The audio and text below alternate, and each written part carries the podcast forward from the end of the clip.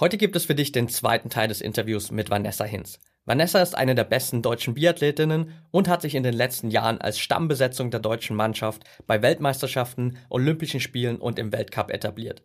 Im ersten Teil des Interviews haben wir mit Vanessa bereits über die besonderen Herausforderungen im Biathlon gesprochen und wie sie den ständigen Wechsel zwischen Laufen und Schießen meistert. Wenn du die Folge noch nicht kennst, dann hör also unbedingt mal rein. Im zweiten Teil sprechen wir heute über den Umgang mit Fehlern im Sport, Vanessas Vorbereitung im Trainings- und Ernährungsbereich, die Dauerbelastung durch ständiges Reisen während der Wintersaison und Vanessas kommende Ziele. Bevor wir jetzt aber starten, noch ein Tipp für dich. Wenn du noch mehr Hacks und Strategien rund um die Themen Biohacking, High Performance und mentale Leistungsfähigkeit haben willst, dann schau unbedingt mal auf unserem YouTube-Channel vorbei. Dort bekommst du jede Woche exklusive Videos, um noch mehr aus dir herauszuholen. Und jetzt viel Spaß beim zweiten Teil des Interviews mit Vanessa Hinz. Willkommen bei Talking Brains. Du willst immer 110% geben und jedes Projekt so richtig rocken? Du willst als High-Performer noch mehr aus dir herausholen, sei es im Sport, im Büro oder im Alltag? Dann bleib unbedingt dran und get shit done.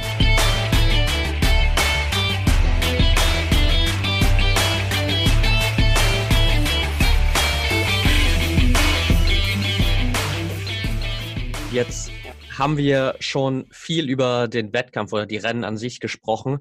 Lass uns noch mal so ein bisschen über das sprechen, was quasi außen herum passiert. Wie sieht ja. so deine Vorbereitung auf die Rennen aus? Ist es immer gleich? Hast du da bestimmte Routinen oder unterscheidet sich das auch von Rennen zu Rennen? Mal so eine Grundroutine oder so. Was hat, glaube ich, jeder.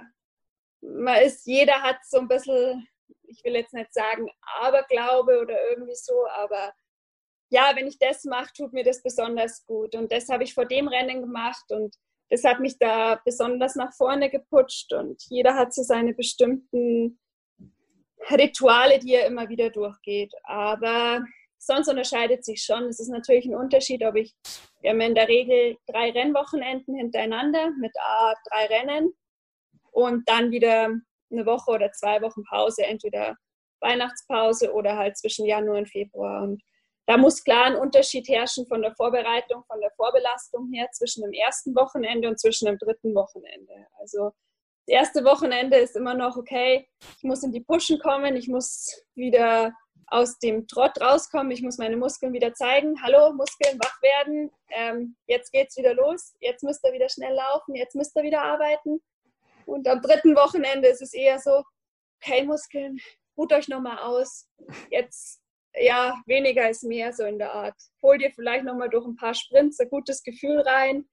Ähm, merk vom Kopf her, hey, deine Beine sind doch noch fit. Aber es läuft alles schon so ein bisschen auf Energiesparmodus mehr. Also da musst du schon extrem auf deinen Körper hören, auch vom Essen her natürlich viel mehr drauf schauen, dass du deine Kohlenhydrate reinkriegst, dass du deine Speicher füllst, dass du dich gescheit regenerierst, weil wenn man dann schon mal ja, sechs Wettkämpfe in zwei Wochen einfach in den Beinen hat, dann geht der siebte, achte, neunte nicht mehr ganz so leicht. Der neunte vielleicht wieder, weil man weiß, okay, danach habt ihr wieder Pause, aber der siebte und achte gehen dann doch nicht mehr ganz so leicht. Ja, absolut ja, verständlich. Schaut man, schon, schaut man schon drauf. Ja, jetzt hast du gerade schon gesagt, okay, jeder hat so ein bisschen seine kleinen Rituale. Magst du vielleicht mal ein, zwei Kleinigkeiten aus deinen Ritualen teilen oder ist das alles top secret? Na, es ist nicht top secret. Also so, so ja, speziell ist es dann auch nicht. Ich mache immer halt ein bisschen Laufschule davor, dann weiß ich nicht, um das alles abzulenken oder wir ja, wir machen oft davor Aktivierung. Also wir nennen es Aktivierung. Im Endeffekt, es hört sich jetzt echt blöd an, es ist nichts anderes als Kinderspiele. Also wir, wir sind mehrere Mädels und ich weiß nicht, jeder von euch, glaube ich, kennt Tic-Tac-Toe. Ja. Also dieses, oder drei gewinnt zum Beispiel. Und das kann man auch super mit Springseilen machen und Hütchen und dann muss man halt immer sprinten. Also zwei starten gleichzeitig mit zwei Mannschaften und die, die halt als erstes eine Reihe gebildet haben, die gewinnen halt. Und so sind halt unsere Rituale davor. Wir haben halt da Spaß dabei. Wir ähm, vergessen sozusagen ein bisschen den Wettkampf, aber du aktivierst trotzdem deine Beine. Also das ist so, ich glaube, das, was auch uns immer die Jahre davor stark gemacht hat oder in, letzter, ja, in den letzten Jahren einfach. Und so meine eigenen Rituale sind ich gehe eigentlich immer, bevor ich an den Start gehe und, und bevor die Strecke gesperrt ist, laufe ich immer noch mal über den Schießstand, schaue mir den Wind an, spreche ein bisschen mit mir und vielleicht manchmal auch mit dem Schießstand, kann auch passieren, dass er heute gnädig zu mir ist. Ja, so ist einfach jeder ein bisschen, ein bisschen eigen und dann geht halt der Wettkampf los. Und, aber jetzt so bestimmtes Aufwärmmuster oder Auftakt, wir nennen es Auftakt immer davor, also die Einheit, die du vor dem Wettkampf machst, die ist wirklich immer wieder unterschiedlich und individuell bei mir. Ja. Okay, cool. Wie sieht denn so eure Ernährung an Trainings oder auch an Wettkampftagen da? Ist das alles super, sage ich mal, penibel auch geregelt? Ihr habt wahrscheinlich auch ein Team dabei, das sich um die Ernährung kümmert, oder? Also ich glaube, das ist auch, was viele falsch denken. Wir sind keine Fußballer, wir sind halt dann in dem Fall doch nur Biathleten. Es kann schon auch manchmal passieren, dass du, wir versuchen schon immer gute Hotels zu finden, aber oftmals kommst du halt nach dem Wettkampf nach Hause und die Nudeln sind verkocht, weil sie schon drei Stunden dastehen. Okay. Also es ist nicht immer alles so, wie sich die Außenwelt vorstellt, dass wir da super professionell aufgestellt werden. Wir arbeiten immer mehr und mehr dran. Wir haben auch öfter in Ländern, wo wir wissen, das Essen ist nicht so gut oder die Nudeln sind öfter verkocht, weil sie schon länger dastehen, versuchen wir schon einen Koch mitzunehmen. Letztes Jahr in Östersund bei einer Weltmeisterschaft haben wir einen Koch mit dabei gehabt, weil ja, es ist schwierig in einem Hotel zu sagen, du, die Männer kommen um elf zum Mittagessen, die Damen kommen um zwei, aber bitte macht es jedes Mal wieder frisch. Ja. Und dafür bekommt ihr nur ein IBU-Budget. Also das ist halt, das ist oft schwierig, aber wir achten schon auch selber sehr, sehr genau drauf. Und gerade im bayerischen Raum oder Tiroler Raum, so Südtirol, da, da ist das Essen schon sehr gut. Also so Antolz oder so, da, da passt es dann schon wieder gut. Aber man achtet auch selber sehr, sehr drauf. Man hat immer Riegel dabei, man hat immer einen Shake mit dabei, man hat immer seine Gels mit dabei oder teilweise auch sein eigenes Müsli, weil man halt einfach weiß, okay, da habe ich was und da habe ich zumindest schon mal ein paar Kohlehydrate drin. Aber es, es wird immer professioneller, aber glaube, wir können da schon noch ziemlich, ziemlich viel bei machen. Okay, das heißt sozusagen die, die Grundlagen oder das, was für dich wirklich auch für die, für die Leistung auf der Strecke dann immer wichtig ist, äh, Supplements und teilweise eben auch, so wie gesagt das eigenes Müsli hast du dann immer selbst dabei und der Rest ist wirklich variabel sozusagen.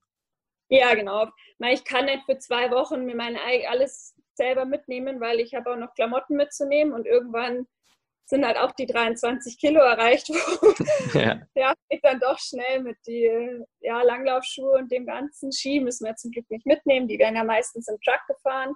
Also wir haben einen riesen LKW, wo alle unsere Ski drin sind und das müssen wir zum Glück nicht selber mitnehmen, aber ja, man kann nicht immer sein eigenes Brot und alles mit, aber ich versuche halt auch einfach so ein paar Sachen von daheim mitzunehmen. Manchmal habe ich auch eine eigene Marmelade von mir dabei, weil man ist so viel unterwegs, da versucht man sich auch ein bisschen Heimat zu schaffen und ein bisschen Heimatgefühl und ja, das ist mal, mal ist es ein Müsli, mal ist es dann auch einfach nur eine Marmelade, wenn man weiß, okay, da gibt es sowieso gutes Essen. Also es ist dann doch immer ein bisschen unterschiedlich. Aber an Shaker und an Gels und an Riegel habe ich eigentlich immer, da ja, musste immer dein eigenes Sach dabei haben.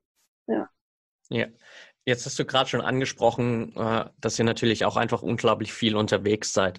Wie schwer fällt es dir, dich dann immer wieder darauf einzustellen, dann trotzdem mit den neuen Begebenheit, Gegebenheiten umzugehen, an einem neuen Ort wieder anzukommen und dann trotzdem wieder fit zu sein? Mal ist mein Job und ich habe das über die Jahre gelernt. Also ich muss echt sagen, manchmal freue ich mich auch wieder auf neue Orte oder ja, man sind schon mal wieder neue Orte, die in den meisten Orten war ich schon. Ähm, in jedem Ort gibt es so ein kleines Highlight, auf das ich mich dann auch freue. Und klar, manchmal fällt es schon schwer, gerade wenn die Beine müde werden, aber dann sage ich mir auch immer, naja, den anderen geht es ja auch nicht anders. Und der, der das Beste oder der, der am besten mit der Situation umgehen kann, der wird auch am Schluss vorne stehen. Und so versuche ich das einfach ja immer zu machen, auch bei bei Strecken, die mir vielleicht nicht so liegen oder wo ich weiß, da habe ich nicht so gute Erfahrungen gemacht, sage ich mir immer, hey, jetzt ist es an der Zeit, dass du da mal auch eine gute Erfahrung machst, damit du auch an jedem Weltcuport mal eine gute Erfahrung gemacht hast. Und ja, so versucht man entweder sich auszutricksen oder auch einfach sein, sein Gehirn auszutricksen oder einfach auch, ja, was bringt es mir, wenn ich mir sage, ach, den Ort mag ich sowieso nicht und das mag ich auch nicht, dadurch wird es nicht besser. Also dadurch, im Endeffekt muss, muss ich ja mit den Gegebenheiten umgehen können. Und wie ich schon gesagt habe, der, der halt am besten am Schluss damit umgehen kann, der steht halt auch ganz vorne oder der, die sind halt auch dann vorne. Und so versuche ich das eigentlich mit, mit jedem Ort zu machen. Und Mike, klar, fällt es am leichter, wenn man fit ist und wenn, wenn eh schon mal ein paar gute Rennen im, im Rücken hat. Ja, geht schon leichter als wie wenn die letzte Weltcup-Station war schon nicht das Wow-Erlebnis. Und oh, jetzt muss es doch langsam mal kommen. Aber ja, man, man lernt auch damit umzugehen, weil einfach wir haben so viele Wettkämpfe und da kann jedes Rennen dein, deine Chance sein oder eine neue Chance sein. Ja. Versuche ich das immer. Gibt es da gewisse Routinen, die du vielleicht immer wieder machst, auch um runterzukommen, gerade vielleicht auch, wenn ihr dann äh, zum Beispiel in Nordamerika unterwegs seid, wo ja auch so der Jetlag vielleicht noch dazu kommt? Mm, ja, also ich habe ja zum Glück eure Tabletten, muss ich echt sagen. Und ähm, die Sleep-Tabletten sind wirklich gut. Also die die, die helfen mir dann schon viel, auch gerade durch die ganzen Ortswechsel.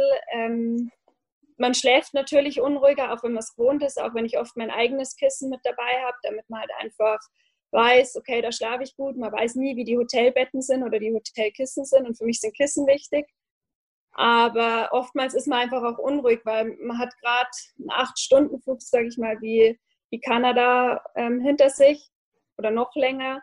Und dann ist man schon froh, wenn, wenn man so kleine Hilfen hat. Also ich ja, habe dann schon öfter die Tabletten, die Sleep-Tabletten oder die Sleep, ähm, das Sleep-Spray habe ich eigentlich immer mit dabei, weil ich kann dadurch einfach schneller runterkommen und mir einfach sagen, okay, die Zeit für mich, ich weiß, ich bin ein Mensch, der viel Regeneration braucht oder viel Schlaf einfach auch braucht, für den oder Schlaf einfach ja Wunder wirken kann.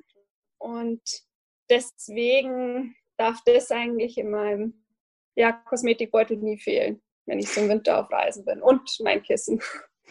okay. So sind, ja, so sind die Routinen. Wenn gar nichts hilft, dann ist es einfach ein gutes Buch lesen, damit man aus dieser Biathlon-Welt rauskommt und mal in dieses Buch fliegen kann und dann, dann kommt man auch schon mal zumindest ein bisschen runter. Ja. Jetzt seid ihr ja sozusagen auch die ganze Zeit als Team unterwegs und zu einem gewissen Maße kämpft ihr ja auch alle gegenseitig ein bisschen um die Startplätze. Gerade wenn man dann zum Beispiel an die Staffel denkt, ist es dann ja. untereinander mehr auch ein Konkurrenzkampf oder so overall doch mehr wirklich ein Miteinander und Teamwork? Wir sind, ich sage immer, wir sind zwar eine Einzelsportart, aber die meisten in unserem Team können doch besser performen, wenn wir als Team auftreten. Also wenn einfach die Stimmung passt, weil die Dynamik zieht einen selber auch mit. Also das haben wir schon oft bei Weltmeisterschaften gemerkt, wenn die ersten Medaillen kommen, zieht dich das auch sozusagen mit. Und deswegen würde ich sagen, sind wir in einem Team, klar, der Konkurrenzkampf ist immer da. Das, ja, brauchen wir uns nichts vormachen. Aber Oftmals sind die Entscheidungen dann auch, wie sie bisher gefällt worden sind, immer gerechtfertigt. Und deswegen sage ich, wenn du deine Leistung bringst, also so sag's ich mir immer, wenn ich mir meine, wenn ich meine Leistung bringe, bin ich auch in diesem Team mit drin. Und ja, wenn es mal nicht so ist, dann werden die Trainer auch ihre Gründe haben. Und wenn wirklich mal was, was ich, wenn ich was mal gar nicht verstehen kann, dann gehe ich auch zu den Trainer hin, lasse es mir erklären. Klar, Danach wird wahrscheinlich auch nichts mehr dran geändert, aber ich habe es zumindest für mich vielleicht mehr verstanden. Und wenn ich wirklich mal nicht gut genug bin, mal, dann muss ich halt einfach eher da arbeiten, mich an der eigenen Nase packen und sagen, okay, die anderen war besser. Jetzt, ja, jetzt musst du aber wieder aufholen. Und ja, also es darf sich jetzt keiner bei uns so vorstellen, dass da der totale Zickenkrieg herrscht oder so. Das würde uns auch gar nichts bringen. Das würde uns eigentlich nur noch mehr kaputt machen, weil das zieht ja auch Energie.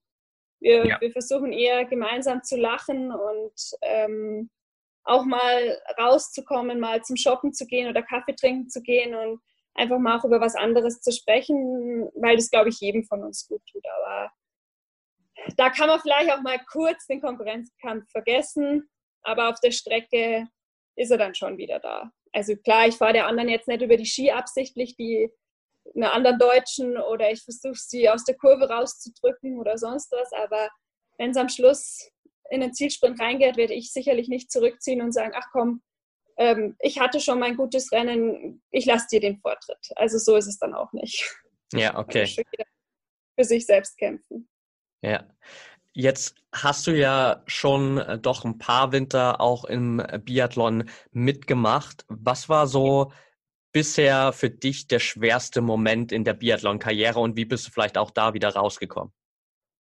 Oh, der schwerste Moment war bei Olympia in der Mixstaffel, als wir, als wir den dritten Platz verloren haben und wir so lange geführt haben. Das tat schon weh, weil ich auch da schon wusste, dass ich die Damenstaffel nicht laufen darf, dass das meine letzte Chance ist. Und ich habe ähm, ein sehr, sehr gutes Rennen gemacht. Also für mich, danach kam die Laura. Ähm, da hat auch noch alles gut ausgeschaut. Dann kam der Erik und ja, Fehler passieren. Das ist einfach, ich, ja, ich habe da nie irgendjemanden Vorwurf gemacht. Die Art und Weise, wie es die Italiener da gewonnen haben, ich weiß nicht, ich erkläre es vielleicht kurz, das war in dem Zielsprint und das war so ein bisschen eine Grauzone, weil sie uns mehr oder weniger geschnitten haben, damit der Arndt nicht mehr vorbeikommen konnte. Die Art und Weise, wie sie es gewonnen haben, fand ich ein bisschen unfair. Auch wenn ich im Nachhinein sage, sie waren sowieso besser. Also er hätte, der Windisch, der Dominik Windisch hätte so oder so den Zielsprint gewonnen. Aber diese Situation danach, ich war froh, mein Papa war damals in Pyeongchang mit dabei, dass ich ihn einfach hatte, weil da sind die Tränen schon ganz schön geflossen, weil von diesem Traum, Olympia dabei zu sein, träumen sehr, sehr viele.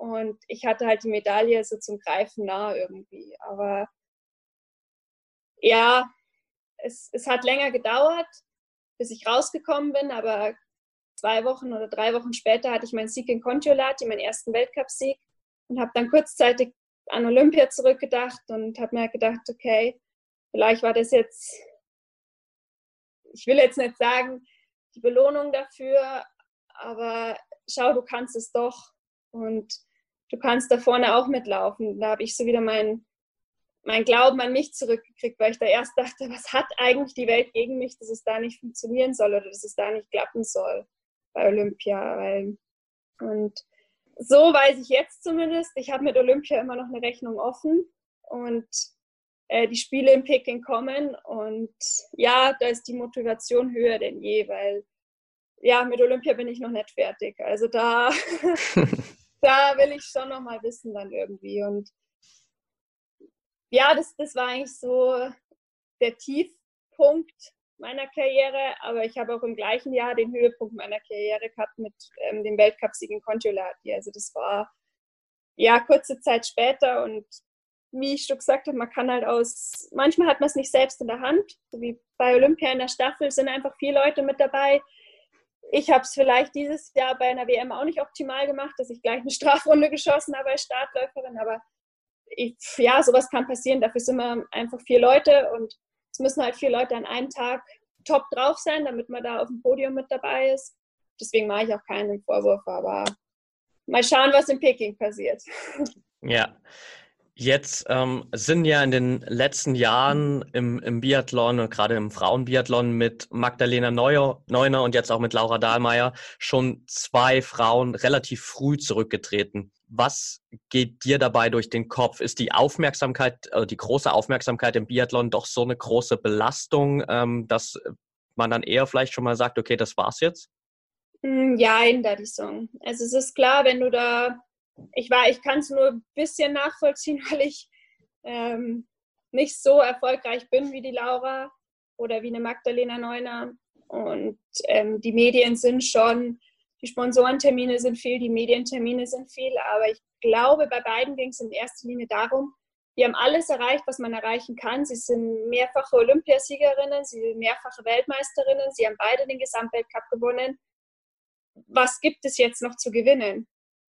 Du kannst eigentlich nur noch irgendwelche Rekorde knacken, indem du fünf Goldmedaillen hintereinander holst bei Olympia oder indem du x-fach den Gesamtweltcup hintereinander gewinnst oder Rennen hintereinander, aber im Großen und Ganzen hast du alles gewonnen, was es gibt.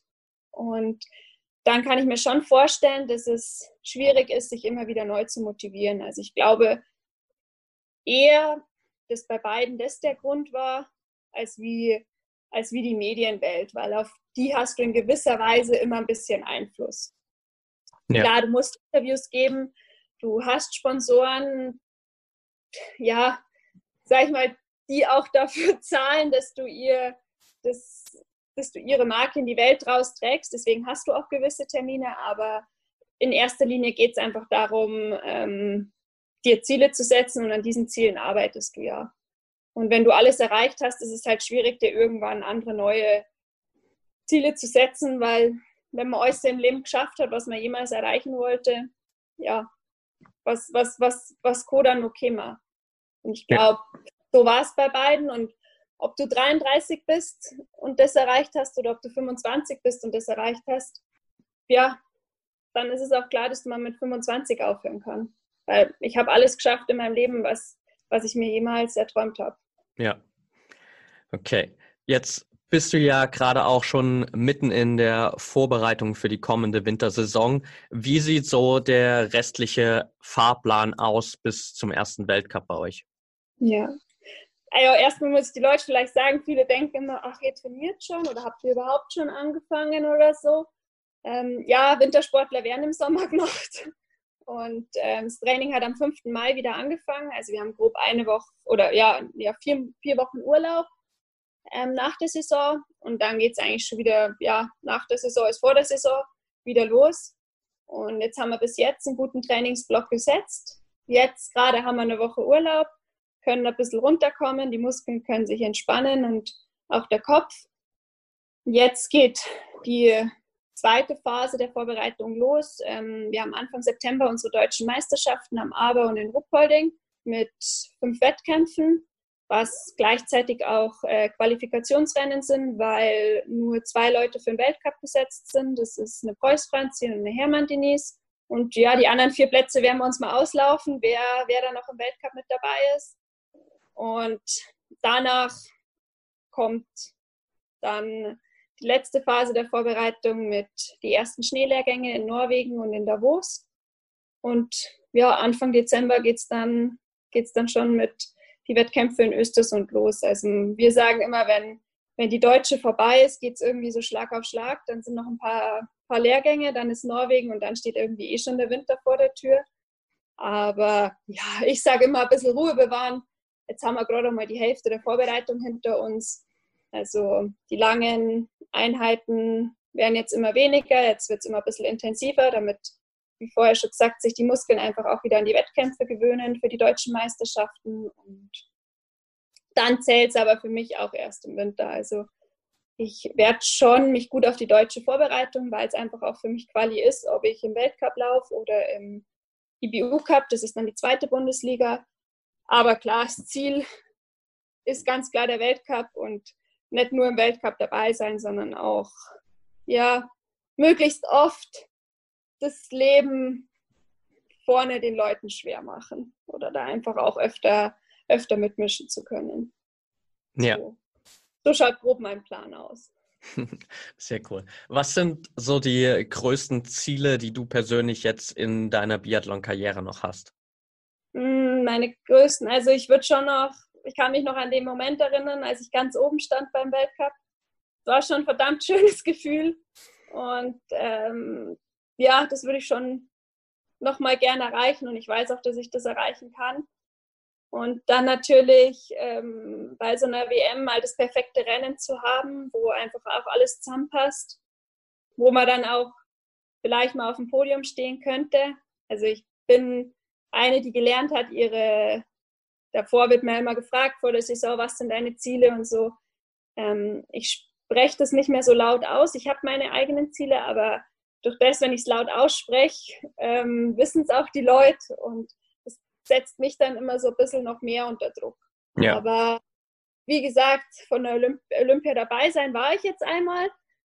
Und ich würde auch gerne mal von Olympia mit einer Medaille nach Hause kommen. Welche Farbe die hat, in welchem Wettkampf die ist, das wäre mir total egal. Aber so ein Ding daheim zu haben, wäre schon verdammt schön. Ja. Kann ich verstehen. Für, ja. für all die äh, Zuhörer, die jetzt nach dem Interview auch sagen, hey, ähm, ich habe vielleicht bisher noch nicht so viel Biathlon verfolgt und ich will das in der kommenden Wintersaison auf jeden Fall mal machen und ich will vor allem den Weg von Vanessa weiter verfolgen. Was sind so die besten Kanäle und Möglichkeiten, auch deinen Weg mitzuverfolgen? Ähm, so die Kanäle sind eigentlich mal, kennt jeder Instagram oder einfach Facebook. Da versuche ich schon immer die Leute mitzunehmen, ähm, auch wenn es im Winter oft schwierig ist, wenn man viel unterwegs ist oder so. Und ja, sonst haben wir ja zum Glück ja die, das Glück, sage ich mal, dass sich doch die Medien sehr für unseren Sport interessieren und wir doch jedes Wochenende bei ARD und ZDF oder Eurosport gezeigt werden, auch mehrfach. Und klar, da kann man uns natürlich immer verfolgen. Manchmal sieht man dann auch ein paar Einblicke als Vorberichte, wie wir uns davor drauf vorbereiten oder was wir sonst noch so machen. Also wer da Interesse hat, hat viele Möglichkeiten, uns, uns zu verfolgen. Okay, perfekt. Dann äh, packen wir den Link zu deinen Kanälen auf jeden Fall auch mit in die Shownotes von dem Podcast hier. Dann kann jeder da mal reinschauen. Und ansonsten. Sind wir jetzt, glaube ich, ziemlich am Ende angekommen, Vanessa. Ich bedanke mich mega für deine Zeit. Es hat super viel Spaß gemacht und ja. danke für deine Offenheit auch, dass du hier alles mit uns teilst. Ich denke, das war super inspirierend auch für jeden, der hier zuhört. Und dann freue ich mich auf jeden Fall auf deinen weiteren Weg in der kommenden Wintersaison. Ja, vielen Dank. Mir hat es auch Spaß gemacht. War mein erster Podcast, aber ich muss sagen, es ist, ist schon cool. Hat mir gut gefallen.